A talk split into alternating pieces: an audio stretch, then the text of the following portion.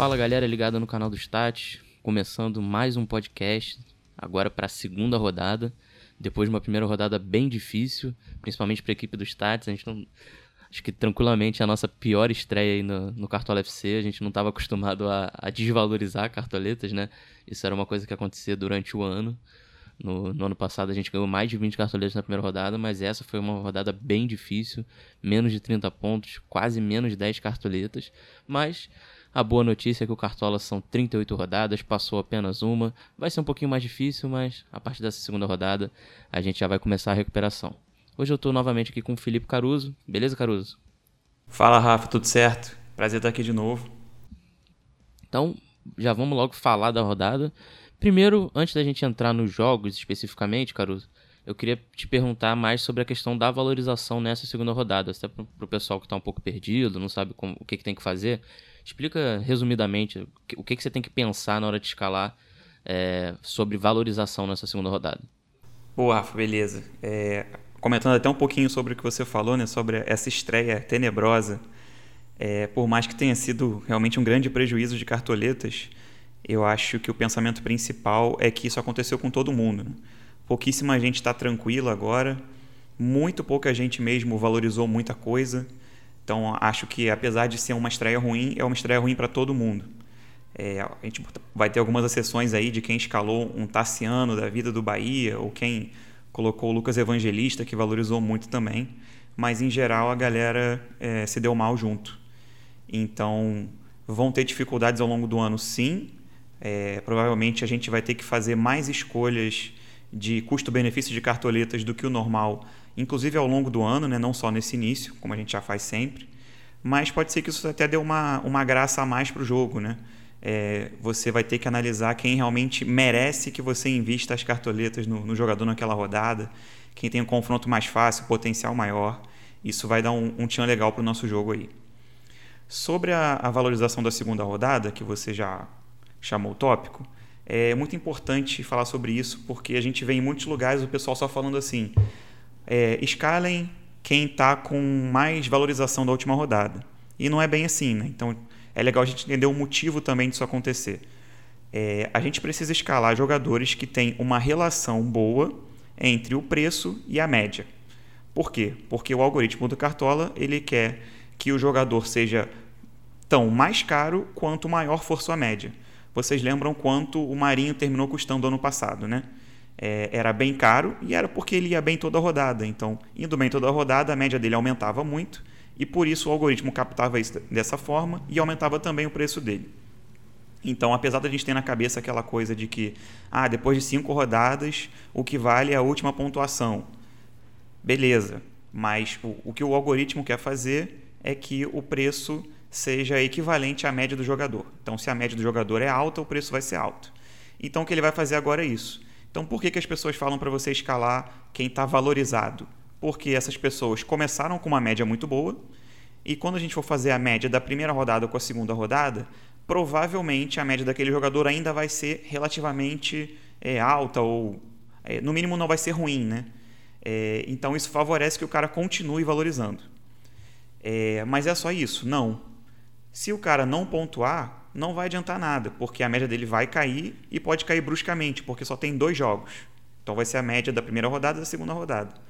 Então a gente tem que procurar jogadores, um, que foram razoavelmente bem na primeira rodada, e dois, que têm potencial para pontuar na segunda rodada. Então a lição é a mesma da primeira rodada, sem pontuação não vai vir valorização. Então a gente vai buscar as melhores opções é, para pontuar na rodada e depois disso a gente vai analisar, pô, será que esse cara aqui tem um potencial bom de valorizar? Será que ele foi mal na primeira rodada e por isso, para valorizar, ele vai ter que ter um esforço maior? E depois disso a gente avalia se vale a pena ou não escalar aquele, aquele jogador. É, até esse, esse lema aí de a escala, escala quem valorizou, é, não necessariamente também porque tem alguns jogadores até estreantes mesmo que são muito baratos, né? A gente vai falar desses jogadores, mas você pensa até, eu já cito, por exemplo, o Jailson, se você confia no, no SG do Palmeiras, o Jailson custando 4, mesmo que ele precise de 70%, que é mais ou menos a conta que o pessoal está fazendo, para começar a valorizar, você está falando aí de. É, tendo o SG, ele já valorizou. E aí, se você confia que ele vai ter uma ou duas defesas com SG, vai fazer 7, 8 pontos, custando 4, ele vai te dar um bom número de cartoletas. Por outro lado, você pensa no Fred, por exemplo, que também é um jogador que deve ser bem escalado, mas ele já custa 12. Então, mesmo com um gol, ele pode ter dificuldade de valorizar. Já é um outro exemplo. Eu acho que você tem que analisar muito também o, o potencial de pontuação do jogador, porque a gente vê também jogadores que foram muito bem na primeira rodada e precisam até de negativo para começar a valorizar. Ou seja, provavelmente eles vão valorizar. Mas será que você tá, vai ficar satisfeito de valorizar uma cartoleta com esse jogador e fazer e pontuar, sei lá, um, um, um pontinho? E aí tem um jogador que tem o potencial de fazer 5 pontos, e mesmo que ele não valorize uma cartoleta, valorize menos, ou valorize 0.5, ou não valorize, mas o cara vai estar tá te entregando 5 pontos. Então é sempre esse também esse, esse dilema aí de olhe para a valorização, mas lembre que a pontuação é o mais importante, né? Perfeito, exatamente isso, destacou muito bem. Inclusive o Fred que você mencionou, né, custando 12, é, para valorizar ele precisa pontuar aproximadamente 70% do preço dele, né, como você falou. Então, não é porque ele não jogou a primeira rodada que vai valer aquela conta que a gente fez lá no, na rodada passada, que era aproximadamente 40%. É realmente um já tem uma mudança e o vamos dizer assim, o muro fica mais alto, né, para valorização, mesmo para quem não jogou ainda. É, eu acho que o mais importante também é que até o exemplo do Stats, né, do time do Stats, é que a gente escalou muito focado em, em pontuação. É óbvio que a pontuação não veio, mas a gente foi nas melhores opções da rodada. Então, da mesma forma que a gente perde cartoletas, os jogadores bons, que a gente considera que são muito bons de cartola, também perderam cartoletas porque eles desvalorizaram e, com isso, tiraram cartoletas do time do Stats. Então, é óbvio que você tem exemplos ainda. O Marinho ainda está muito caro. É, jogadores como o Gabigol, quando voltar, também vai continuar caro. Mas a gente também viu outros jogadores até ficarem mais acessíveis, né? Então, pensando aí talvez para as próximas rodadas, vão ter alguns jogadores que não vão ter aquele. Eles vão demorar para ficar muito, muito caros, né? Porque eles estão nessa tendência de desvalorização e aí podem virar jogadores importantes ali para terceira, quarta rodada. Eles começam a virar jogadores muito importantes, até pelo preço mesmo, né? Com certeza. A gente pode dar um exemplo disso do Nátio Fernandes, né? Do, do Galo. É um meio incrivelmente decisivo, talvez um dos melhores jogadores aqui do, do país. E ele desvalorizou seis. Então a gente está com pouco dinheiro, mas ao mesmo tempo vamos ter mais acesso a esse cara futuramente se ele continuar com o preço caindo também. Verdade. Vamos então falar já sobre os confrontos. É, você dando uma olhada na rodada, lembrando que Grêmio e Flamengo foi adiado, então serão nove jogos válidos. Eu já destaco dois confrontos, principalmente, de times que eu considero mais favoritos. Isso também as casas de apostas corroboram com isso. Que é o Fluminense, que enfrenta o Cuiabá em casa, e o Palmeiras, que enfrenta a Chapecoense em casa. Você concorda com esses dois times mais favoritos? Você vê outros times também é, bem cotados? Qual é a sua análise geral assim dos confrontos da rodada? Com certeza, Rafa. Para mim, esses dois times se destacam bastante e eu até sugeriria que existe uma escadinha de favoritismo nessa rodada, né? Então, para mim, o Palmeiras é o grande favorito. É, o Fluminense é o segundo, sim, os dois que você listou, mas o, o Palmeiras, para mim, está acima. É um jogo que eu acredito muito no SG é, contra, contra a Chapecoense. E do Fluminense também, segundo favoritismo, que eu acredito bastante no SG contra o Cuiabá. Eu acho que o Cuiabá tem tudo para ser um bônus aí na Série A. Vamos torcer para que não, mas me parece até o momento que sim. O terceiro favorito, um pouco mais abaixo do Fluminense, eu listaria o Galo, né? É um excelente time, mas joga fora de casa. Ao mesmo tempo, o mando de campo não está sendo tão, tão importante né? em, em tempos de pandemia, sem torcida. É, então acho que o Galo tem tudo para ganhar o esporte com certa tranquilidade também. No quarto favoritismo eu estaria o Bragantino, jogando em casa. Eu acho um time muito bem armado pelo Barbieri. É, apesar do Bahia estar com um time legal também, acabou de meter três, mas o Bragantino me parece sim favorito. E eu juntaria o Santos como um quinto favorito, mas quase no nível do Bragantino. É, o Santos não está numa fase boa, a gente sabe disso mas jogando em casa eu acho que tem um favoritismo relativamente tranquilo sim contra o Ceará. Então seria o Palmeiras lá em cima em primeiro, logo depois o Fluminense, em seguida o Galo e depois eu junto aí Bragantino e Santos. É, eu acho que o, o, time que a gente vai escalar nessa rodada deve ter no mínimo 90% com relação a esses times aí. Acredito que metade seja da duplinha Palmeiras e Fluminense. A gente vai povoar o time com, com, jogador, com jogadores dessas equipes. E acho que fora disso, talvez só um jogador ou outro para completar, se você estiver precisando desafogar o dinheiro de alguma forma, ou se você acredita muito em alguma surpresa ou quiser apostar assim por fora. mas o grosso deve vir desses times mesmo. Começando então as dicas por posição pelo gol, até no vídeo lá de dicas que está no nosso canal no YouTube, para quem gosta de ver vídeos de dicas, né, conteúdo em vídeo, a gente já lançou o vídeo de dicas. Eu comentei dessa diferença dos goleiros. A gente analisou muito no início do campeonato, né, falou sobre como as mudanças iam impactar nas pontuações dos goleiros. E aí na prática, acho que se confirmou pelo menos em partes, o, o que a gente estava esperando, né? Dois goleiros explodiram muito pelas defesas de pênalti, e a gente sabe que defesa de pênalti é um scout que não acontece com muita frequência. A maioria dos pênaltis são convertidos, então a gente não pode escalar um goleiro esperando defesa de pênalti. É, é algo que a gente não, não escala, porque ainda que o goleiro seja muito decisivo e muito pegador de pênalti, a gente não tem como é, esperar isso. Tirando esses dois goleiros, que foi o Thiago Volpe e o Fernando Miguel, os outros goleiros que tiveram SG foram ali na faixa de 9, 8 pontos. Alguns goleiros na faixa de 2, 3 pontos. E só dois goleiros negativaram. Então acho que confirmou um pouco a nossa teoria de que a diferença entre os goleiros diminuiu. Ou seja, o goleiro não vai ser mais aquele cara que pode acabar com a sua rodada. Talvez ele tenha um potencial agora maior de ser o cara que salva a sua rodada. Se você acertar um goleiro que for muito bem, eu acho que ele vai salvar a sua rodada. Mas então vamos falar sobre as, as, as dicas mesmo por posição aí dos goleiros? Quem você lista? Que está na sua lista aí de bons goleiros para essa rodada 2? É, foi um excelente destaque, né? Eu, eu, concordo com você, eu acho que o SG está se tornando cada vez mais importante. É, para o goleiro, principalmente, como a gente já tinha analisado antes. Aí teve o Diego Alves com SG, o Santos com SG, é, Thiago Volpe. Então, realmente foram, foram muitas mitadas assim de goleiro. Então, seguindo essa tendência, eu diria que a minha melhor opção para o gol essa rodada é o Jailson. É, queria destacar aqui que não existe uma confirmação de que o Jailson será o titular. É possível que o Vinícius jogue. É, mas a gente tem o banco de reservas e isso resolve facilmente o problema. Né? Então a gente pode simplesmente escalar o Jailson e colocar o Vinícius, que seria a possível entrada no lugar dele no banco. Problema resolvido. É, considerando o segundo SGU do Fluminense, a gente lista aqui também o Marcos Felipe. Né? E o Marcos Felipe tem um bônus, é, que é o potencial de valorização que ele tem. Então ele fez 8 pontos na primeira, custa 12. É, imaginando que ele vai levar o SG de novo contra o Cuiabá, ele deve valorizar com certa tranquilidade também. É, o Jailson foi aquilo que a gente já conversou no início, né? Então, se ele pontuar 70% aproximadamente do preço dele, deve valorizar também. É, acho que o gol tá bem tranquilo para a gente escalar um, um, goleiro que não vai nos prejudicar no, no dinheiro, como a gente já está é, um pouco apertado no bolso. Né?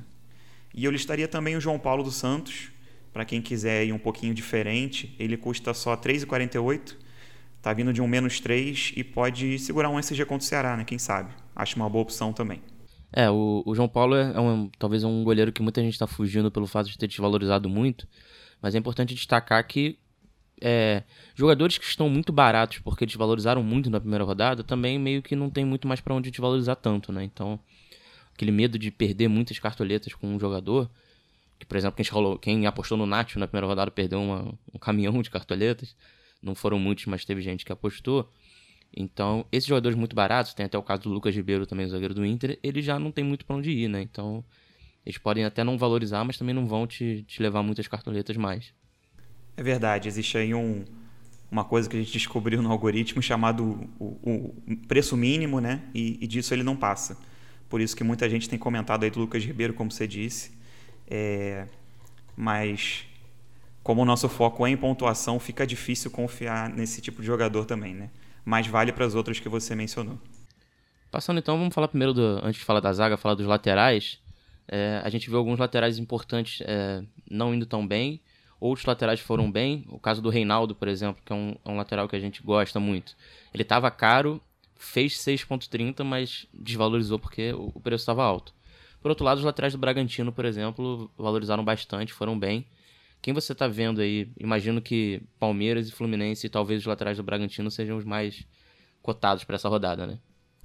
Isso, com certeza. É, focando no favoritismo que a gente está falando aqui desde o início, né? é, não tem como não cogitar os dois laterais do Palmeiras. Primeiro, porque eles são baratos. Segundo, porque eles têm um SG mais provável da rodada. É, e terceiro, porque tudo indica que o Palmeiras continue com seu esquema de três zagueiros é, e eles serão praticamente alas né, no, no, esquema. Então, tanto o Vitor Luiz pela esquerda quanto o Mike pela direita se tornam excelentes opções para você escalar é, por essa, por todos esses fatores, né, que contribuem para talvez serem as melhores opções da rodada. É, mas também me agrada demais o Egídio do Fluminense. Né? A gente sabe que ele é cartoleiro e apesar dele não ter ido tão bem na primeira rodada, é, ele tem um potencial muito grande de desarmes que já se comprovou no, na, no, antes do Campeonato Brasileiro, né? no Carioca, na Libertadores. O Egídio tem uma boa média de desarmes e ele costuma chegar bem na frente também. É, tem umas assistências também, sempre teve né, ano a ano, até jogando por outros times. É, destacaria ainda o Aderlan pelo Bragantino, um jogador que a gente já mapeava ano passado e tem um potencial bem grande de desarmes, apesar de cometer faltas um pouco acima da média também. Mas se você confia no SG do Braga, eu acho que é uma ótima opção. Citaria ainda o Felipe Jonathan dos Santos, porque me agrada por ser um lateral mais ofensivo. Ele chega bem na frente, faz gol, dá assistência. Se eu não me engano, já tem cinco participações em gol só nesse ano.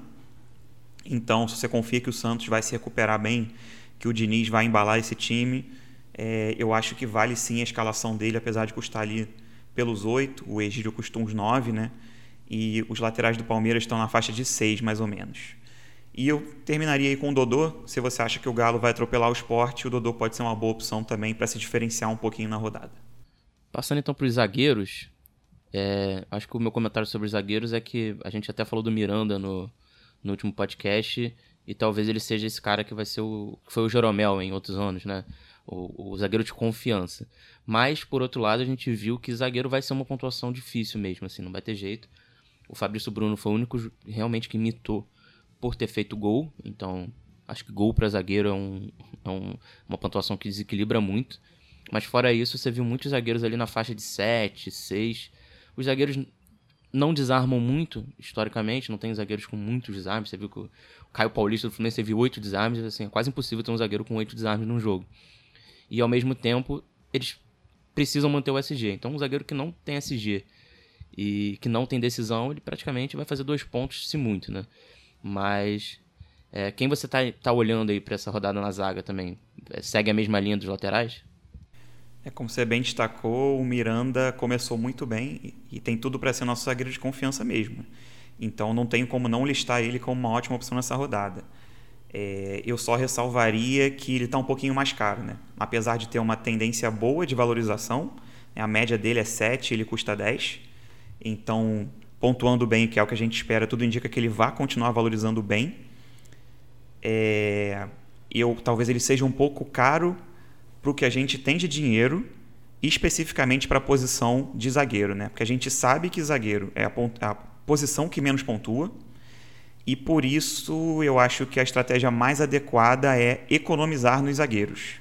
Então, apesar de considerar ele a melhor ou uma das melhores opções, eu acredito que eu não vou dar 10 cartoletas no Miranda nessa rodada, porque estou com pouco dinheiro. Se você já tem 120 cartoletas, valorizou demais, está com 130, eu acho que ele vai ser uma opção muito boa para você.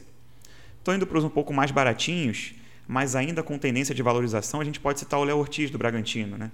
Ele está custando quase 7 e ele pontuou mais de 5 na primeira rodada. Então, tudo indica que se ele pontuar razoavelmente, ele vai continuar valorizando bem. Pode ser uma boa opção também. Mantendo a, a coerência com o que a gente está falando até agora, eu preciso listar também os zagueiros tanto do Palmeiras quanto do Fluminense. Né? O Luan do Palmeiras, o Renan do Palmeiras e o Alan, que a gente precisa confirmar se vai jogar mesmo. É, vamos supor que o Palmeiras não venha com três zagueiros, um deles sairia do time. Mas eu acredito que os três joguem. Os três são baratos, os três são boas opções. E pelo Fluminense, o Lucas Claro me agrada mais que o Manuel, mas ele está mais caro. Então, se você tem dinheiro tranquilamente, talvez o Lucas Claro seja a ótima opção. Se você tem menos dinheiro, é, Manuel seria o que se adequaria aos seus cofres no, nesse caso. É, eu acho que para quem tem dinheiro, quem conseguiu valorizar bem na primeira rodada, não foram muitas pessoas, assim, é importante destacar. Você tem aí algumas boas opções, né? O próprio, talvez você montar uma zaga com Lucas Claro e Miranda, ou é, Miranda e Léo Ortiz, você consegue montar uma, uma boa zaga. Porém, entra muito naquilo que a gente já falou de da zaga ser um pouco do, do refúgio, né? Assim, se você tem poucas cartoletas, não gaste alto na posição que pontua menos, né? Então, É, talvez até para botar meias e atacantes mais caros, é, é, provável que os zagueiros sejam um pouco sacrificados, né? Mas, pra, é, mas para quem tem dinheiro, são excelentes opções. Já passando para o meio, eu acho que o meio campo, é, não, pelo menos os jogadores que a gente estava esperando que imitassem na, na primeira rodada, isso não aconteceu. Quem imitou foram jogadores que, é, talvez o único que estava na lista e que foi bem foi o Edenilson. De resto, os outros não foram muito bem. Mas a gente também tem opções baratas, né? Então, se ele lista aí pra gente eh, essas opções que você tá olhando no meio. Então, é, eu tô de olho nos dois meios do Fluminense pelo custo-benefício, né?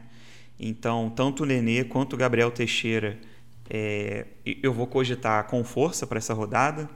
O Gabriel Teixeira é um ponta é, de 20 anos do Fluminense.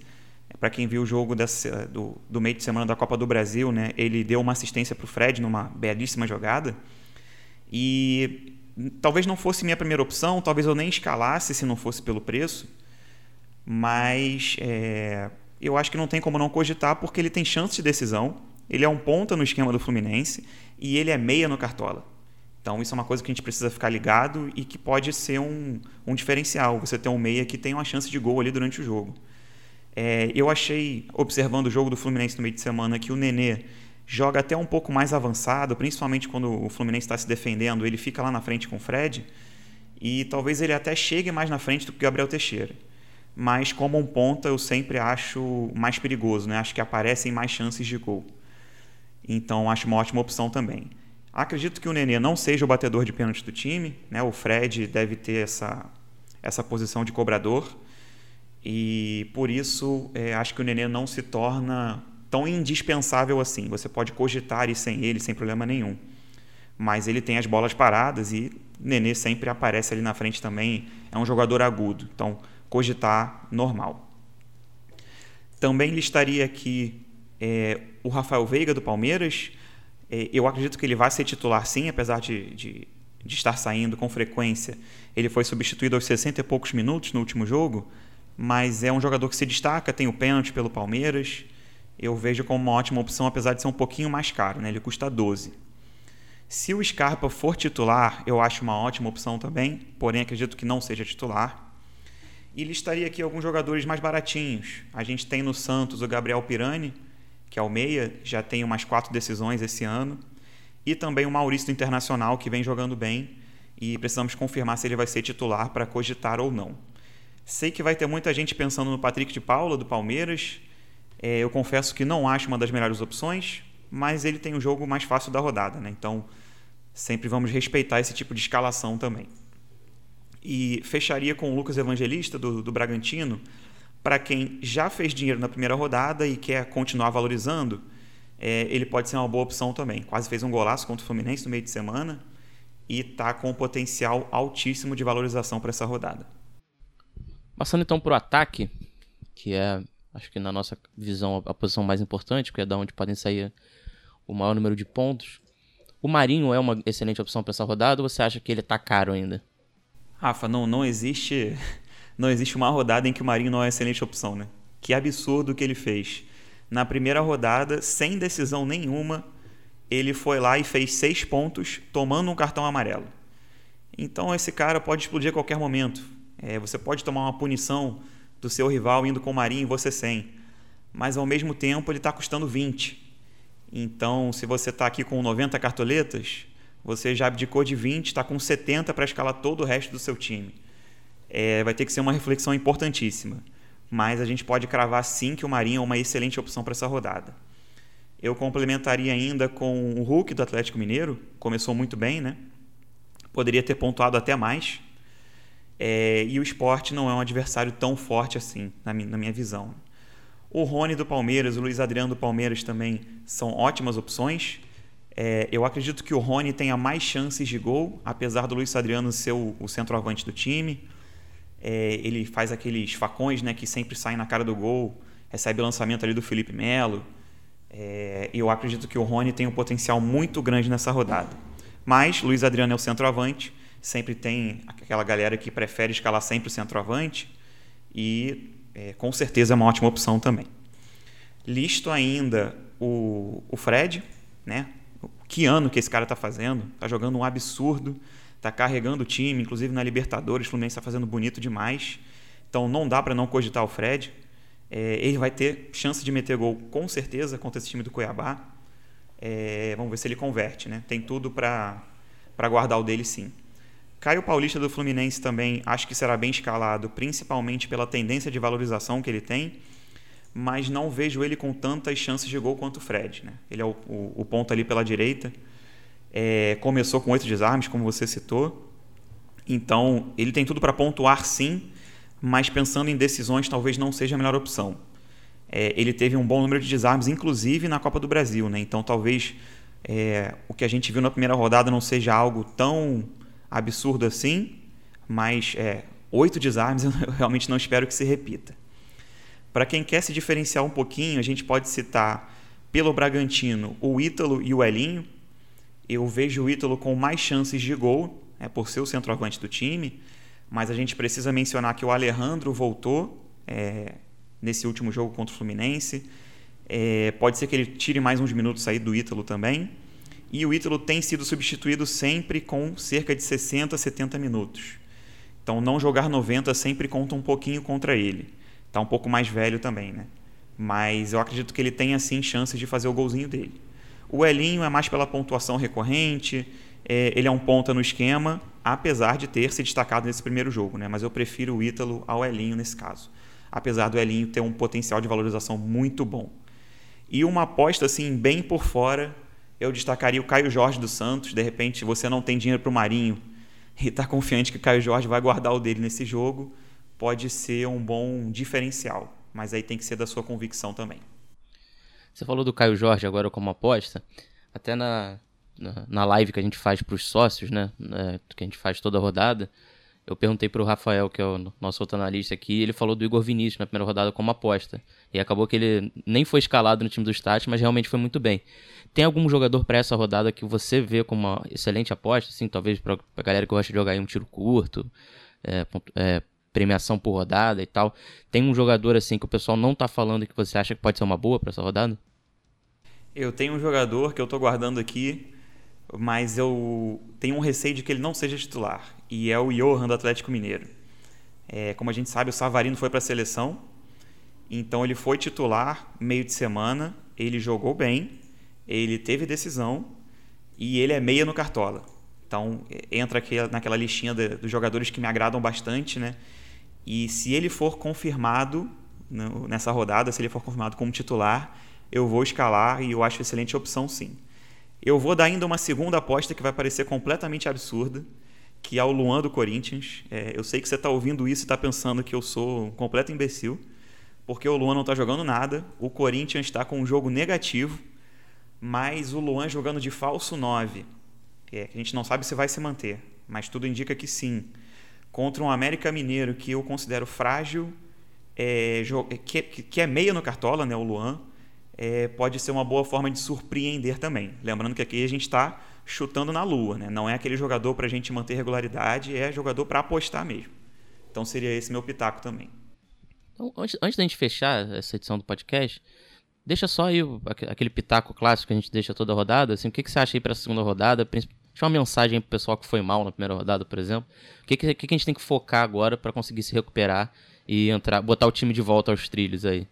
Boa, boa. É, eu acho que a primeira mensagem é fiquem tranquilos, porque é, esse é o menos pior dos casos, porque todo mundo se deu mal junto. É, e minha segunda mensagem seria: comece escalando do ataque, é, escale os atacantes que você acha que tem mais potencial, que cabem no seu time. Depois vai para o meio, depois para as laterais. Zagueiro é o que couber. Pensa no SG, vai nos baratinhos. Tem zagueiro do Palmeiras barato, tem zagueiro do Fluminense barato, tem goleiro barato, tem lateral barato, tem meia barato mas no ataque estão os mais caros. Então, se você começar pelo ataque é, e depois for vendo aonde você pode abdicar de alguma coisa, eu acho que essa vai ser a melhor forma de montar. Confie nos SGs mais prováveis, porque essa é a nossa melhor chance de ir bem lá atrás. Né? Então, Palmeiras e Fluminense, acho que tem que ocupar boa parte aí da sua defesa. Talvez o meio de campo seja um bom lugar para apostar em jogadores. E o ataque, eu acho mesmo que tem que ir nas nas unanimidades naqueles jogadores que podem te dar aquele dois gols que punem o seu rival, que o seu rival olha o seu time e fala, pô, agora complicou para mim porque ele vai me tirar 16 pontos. É, seria esse meu pitaco da rodada. É, eu acho que os jogos dessa rodada tem tudo para ajudar a gente a se recuperar bem, porque tem jogos fáceis contra adversários frágeis e a gente precisa se aproveitar disso. Queria agradecer então ao Felipe Caruso pela participação no podcast. Lembrar só o pessoal que acompanha a gente aqui, pode ser no Spotify, no Google Podcast, a gente está em algumas plataformas. Se você ainda não segue a gente aqui na plataforma, siga e também pode seguir a gente lá nas redes sociais. A gente está no arroba Cartola no Twitter e no Instagram. E também temos o nosso canal gratuito no Telegram. A gente manda lá as dicas, manda as tabelas. Então fiquem de olho lá no, no nosso canal gratuito no Telegram também. Valeu, Caruso. Um abraço e espero que na próxima rodada a gente venha, venha aqui falar sobre um rendimento melhor. Com certeza. Valeu, Rafa. Um abraço. Boa rodada para vocês, galera. E esse é o início da nossa recuperação. Fé.